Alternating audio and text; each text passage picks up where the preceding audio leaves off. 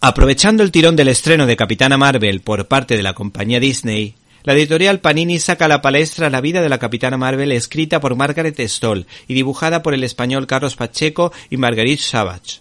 El personaje de Carol Danvers fue creado en 1968 por Roy Thomas y Jim Collan, convirtiéndose en Mrs. Marvel en 1977.